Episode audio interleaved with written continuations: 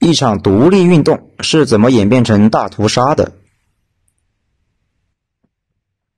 之前我们讲清楚了印度、巴基斯坦这两兄弟历史上长达千年的宗教分立，只需要知道一件事情：印度、巴基斯坦是在一九四七年分家的，但是他们之间的矛盾在一千年前就有了，只是在二战结束后喷涌而出，最终演变成了我们今天要讲的这个事情。我们知道，英国横行世界四百年。但是真正的霸权是占领印度之后才确立的。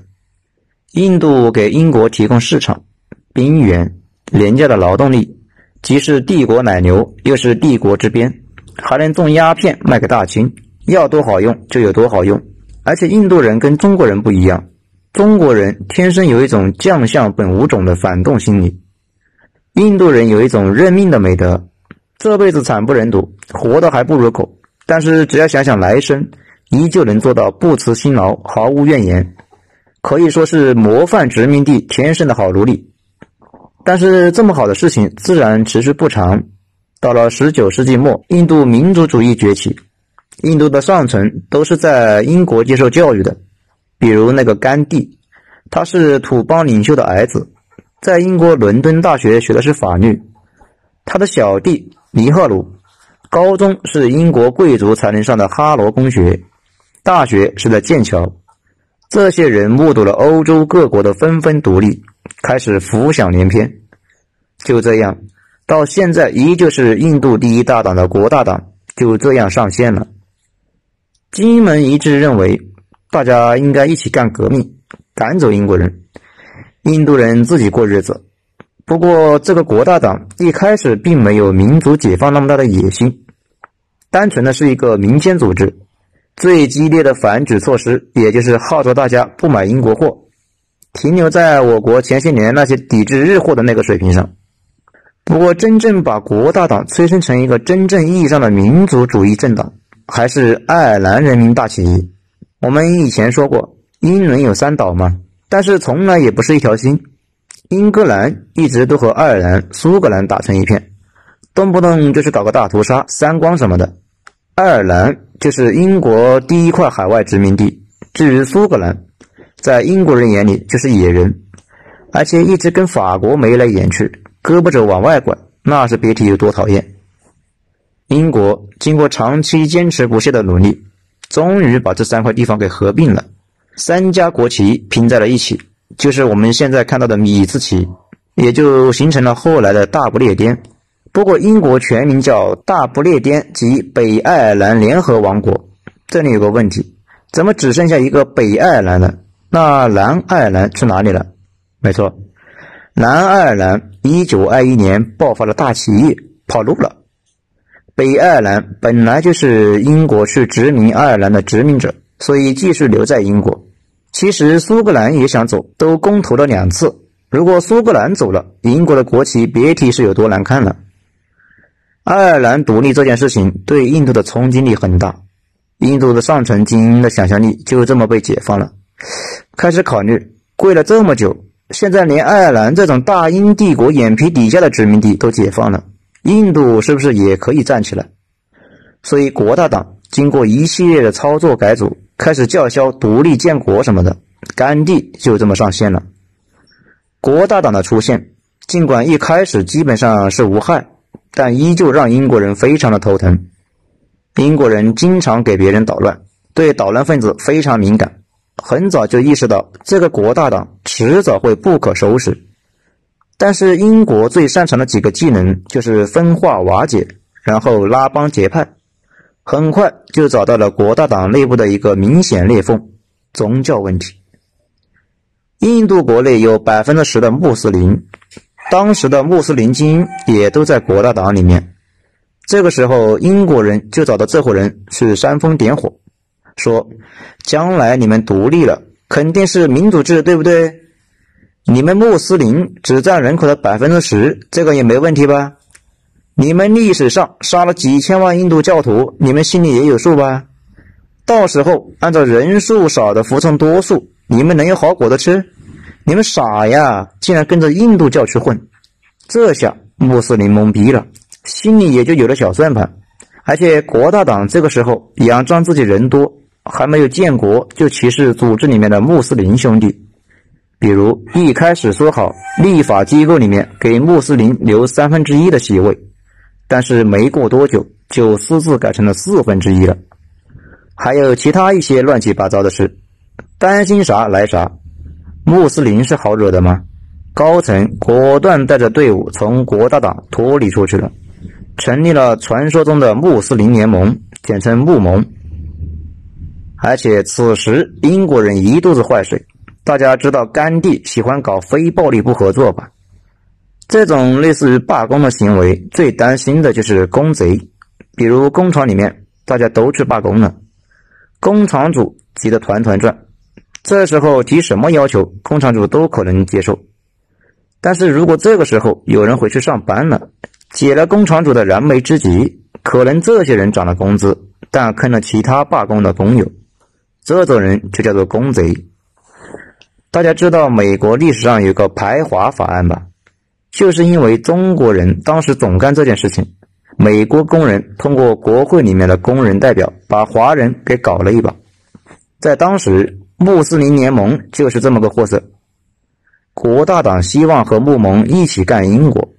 国大党里的所有英国殖民政府部门官员一起辞了职，穆盟的人趁机扩张势力，贼兮兮的去上班了，气得国大党的人差点投了日本人。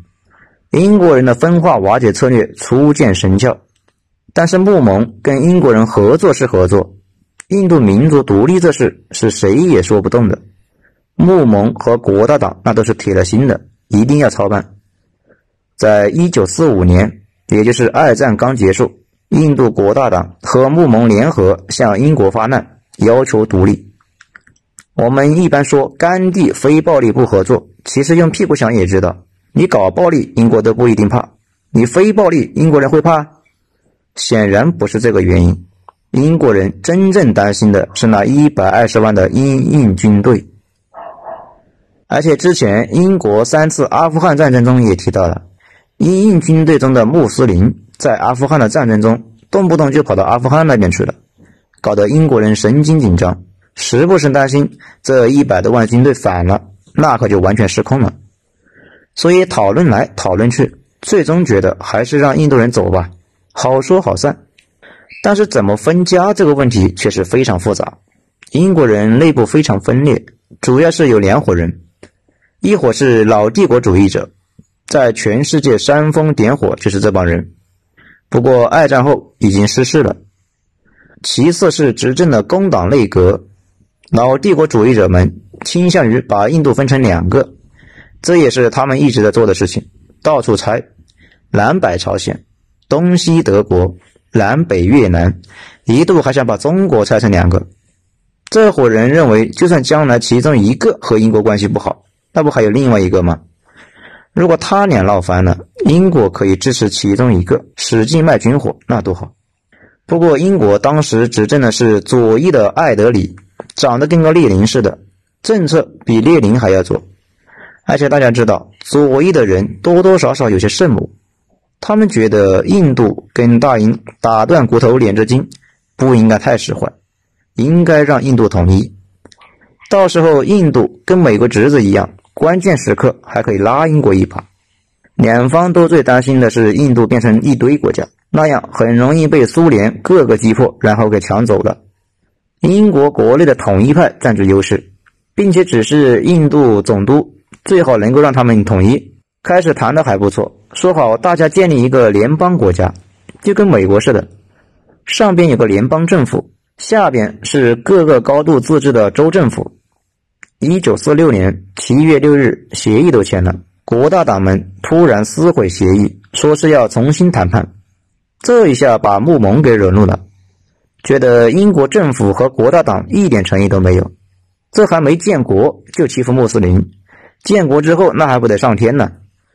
所以他们决定要彻底的独立出去，单独建国，也就是巴基斯坦。在一九四六年八月十六日。穆盟的高层发布了直接行动日，号召教徒们像当初的先知一样，用一万穆斯林武士征服麦加。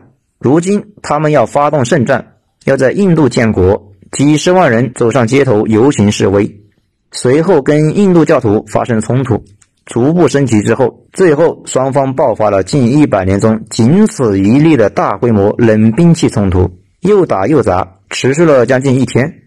加尔达克血流成河，满大街的残肢断臂，保守估计双方被砍死上万人，十几万人受伤，大量的房屋被烧毁。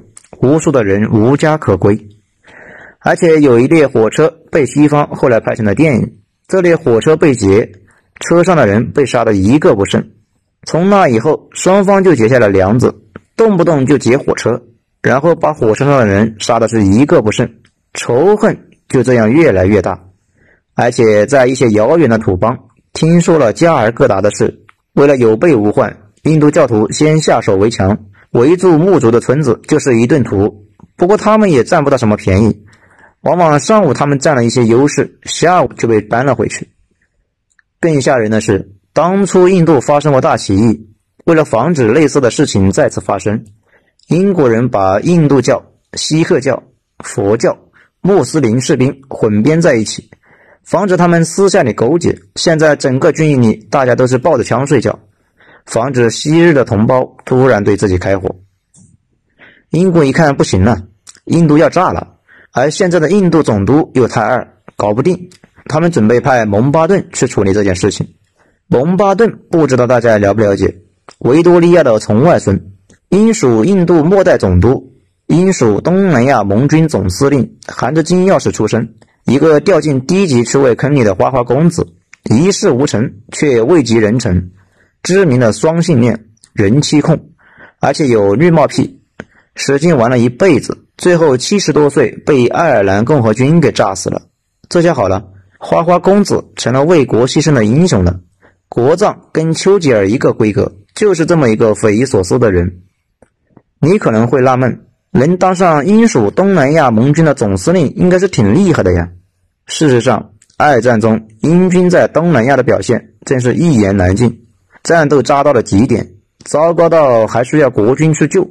杜聿明的部队就是被英国人给坑了，然后全死在了野人山。蒋委员长在日记里大骂英国人不仅寡廉鲜耻，而且战斗力还不如只狗。派蒙巴顿去有两个好处：一是蒙巴顿办事不行，但是很适合扯犊子，跟谁关系都非常不错。这次印度之旅要同时沟通穆斯林和印度教的上层贵族。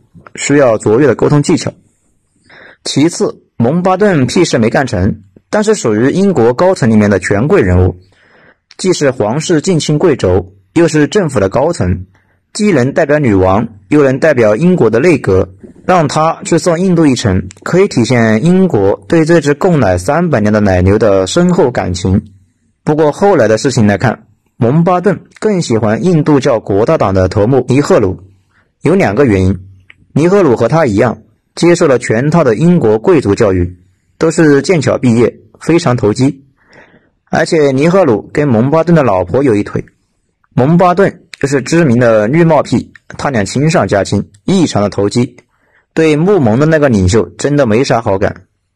蒙巴顿到了印度之后，他的前任跟他交接工作的时候，给了他一份英国撤出印度的计划书，叫做疯人院计划。并且苦笑的表示，现在的印度就是个肆意随时互砍的大疯人院。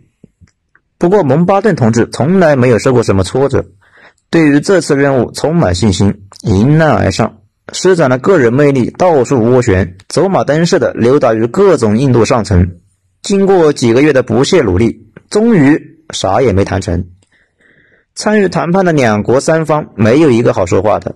首先，国大党精神领袖甘地是一个脑子不大正常的圣人，道德方面无可挑剔，但是坚信只要在印度拆除工厂、拆掉铁路，让印度回到农业社会，印度就能一切好起来。而且他认为，日本人打过来的话，印度人要任凭日本人屠杀，这样就能让日本人屈服。还给蒋委员长写信，建议中国人也别抵抗了，这不是脑子有毛病是啥？不过其他毛病基本也没有，跟个圣人似的，无可挑剔。他徒弟尼赫鲁，也就是国大党实际的领袖，是个隐藏的共产主义分子。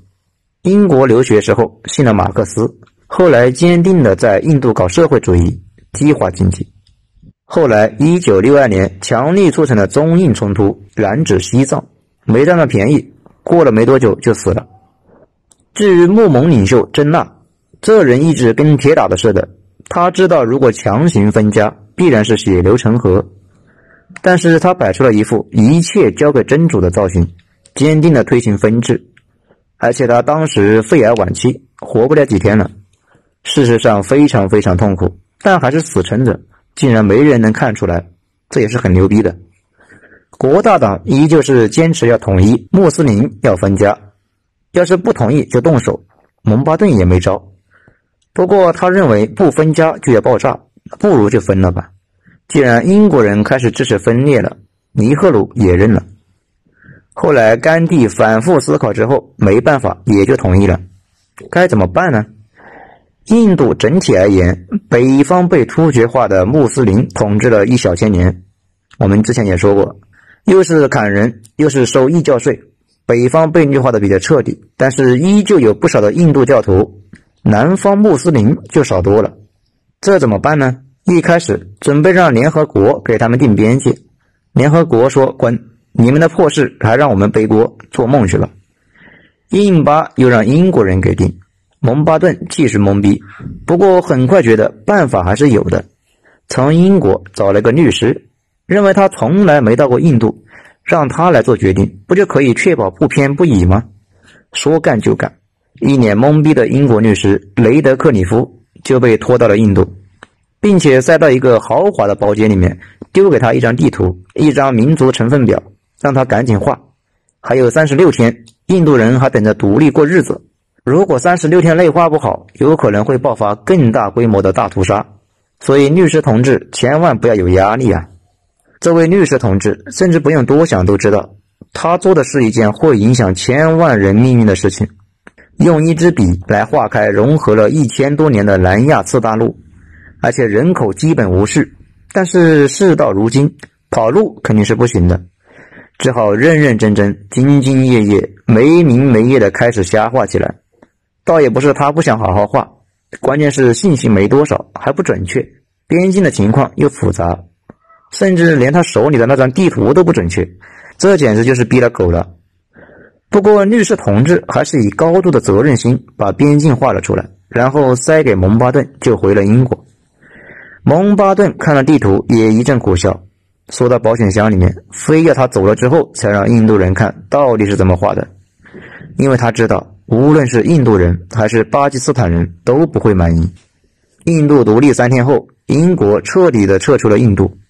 等英国人离开后，大家打开地图，然后就是对着蒙巴顿的祖宗十八代一顿问候。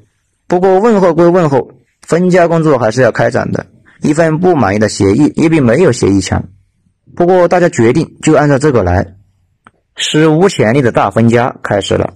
这绝对是人类历史上最浮夸的一幕，大到泰姬陵和印度河。因为泰姬陵是莫卧儿皇帝修的嘛，莫卧儿是突厥化的蒙古帝国，信伊斯兰教，所以穆斯林他们想把泰姬陵拆了，搬到巴基斯坦去。而印度河是印度的发源地，问题是地处巴基斯坦。印度人想要印度河，这不捣乱吗？小到一个痰盂都要分，甚至图书馆里的不列颠百科全书也按照字母式给分了。军队也要分，一百二十万印印军按照信仰来分，自愿填表格。想去巴基斯坦就赶紧去，不想去留下也行。很多军官拖家带口在印度境内，本来过得还可以，带着全家去巴基斯坦就变成了难民。但是不去的话，这边已经没了他们的位置。随着印巴分治的方案公布，天量的人口流动才是一场大灾难。有一千五百万人发现自己被划分到对方的国家去了，这不坑爹吗？大家很快就反应过来，得赶紧往自己国家跑啊，因为马上就要天塌下来了。果然。没过多久，就彻底失序了。长期积压的矛盾，以及最近一段时间新制造的矛盾，导致两国很快陷入了无政府状态。经常是两伙难民碰到一起，第一反应不是上去打个招呼，而是赶紧动手砍人。因为秩序已经没了。如果丢失了先发制人的主动权，可能根本没法活着穿过国境线。而且难民在穿越对方集聚区的时候，一不小心就会被彻底屠灭。那我不出门，躲在家里面等这一波分家过去了，行不行？事实上不行。如果你在你们的城市是少数派宗教，就非常危险。原本繁华的拉合尔城，在一片砍杀声中变成了荒凉的坟场。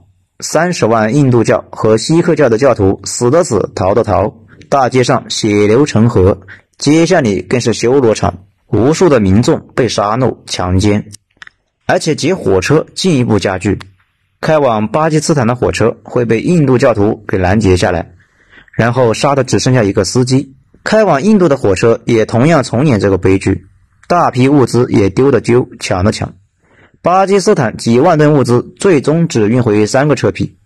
后来拍成电影的一个真实场景，就是印度教的司机把装满北迁的伊斯兰民众的火车停到了一个车站，然后上来一大堆印度教和锡克教的暴徒，把人杀光了。类似的场景也发生在巴基斯坦，开往印度的坐满印度教的火车。而且这件事情很难说清楚，到底印度教和穆斯林谁杀人更多一些，或者是谁更占理一些？双方竞赛杀人，军队也乱成了一团，完全没人维持秩序，任凭大屠杀持续进行。老迈的甘地只能是面前摆上《古兰经》，还有宗教的经书，不断的祷告、绝食，祈求大家放下屠刀、燃并卵。当时又没法直播。他绝食的事情，只有他周围的人知道。而且大家知道，印度是一个强奸大国，在太平盛世每天几百起强奸，可想而知，在当时会发生啥。双方都接近疯狂的抓住异教徒的女性来蹂躏，发泄自己的不满和仇恨。随后又引发了印度教和穆斯林的荣誉处决。也就是妇女被玷污后，家人要将她处决来保全全家族的名声。唉，实在没法说，残酷至极。在这场浩劫中，最保守估计死了五十万，普遍认为至少是一百万。英国人嫌丢人，故意少说。上千万人无家可归，到底该怪谁？英国、穆蒙，还是印度国大党？或许他们都有责任。当然了，这还不是结局。印巴分治中，蒙巴顿方案中的蒙巴顿很有民主精神。印度消除了边境问题，不还有近六百个土邦吗？类似于六百个国中之国。英国人的意思是，这些土邦自己选边，如果不想选，可以继续跟着英国，或者干脆独立得了。有几个比较大的选择独立了，英国说好啊好啊，强烈支持。印度说支持你妹，迅速派军队过去就给弹压了，用枪顶着加入了印度。不过还有个大麻烦，也就是大家经常说的克什米尔这个地方，王公贵族是印度教的，想跟着印度，但是老百姓穆斯林居多，是想加入巴基斯坦。印巴两国都很冲动，都觉得自己占理，都派兵过去保护自己人，各占了一块，这就有了随后七十年印巴冲突。又是打飞机，又是核试验，参战的士兵到将军都是当初在英印军队中的同胞，没过多久再见面，竟然是兵戎相见。那个甘地里外不是人，巴基斯坦觉得他偏袒印度教的人，才酿成了这么大的祸。但是印度教的人又觉得他太过于偏袒穆斯林，分家后没多久就被印度教徒给刺杀了。到现在讨论到底谁该对那次惨绝人寰的大屠杀负责？已经不仅仅是一个民间话题，更是一个学术问题。我们不在这里讨论。不过吧，不管谁负责，承担的结果都是印巴的老百姓。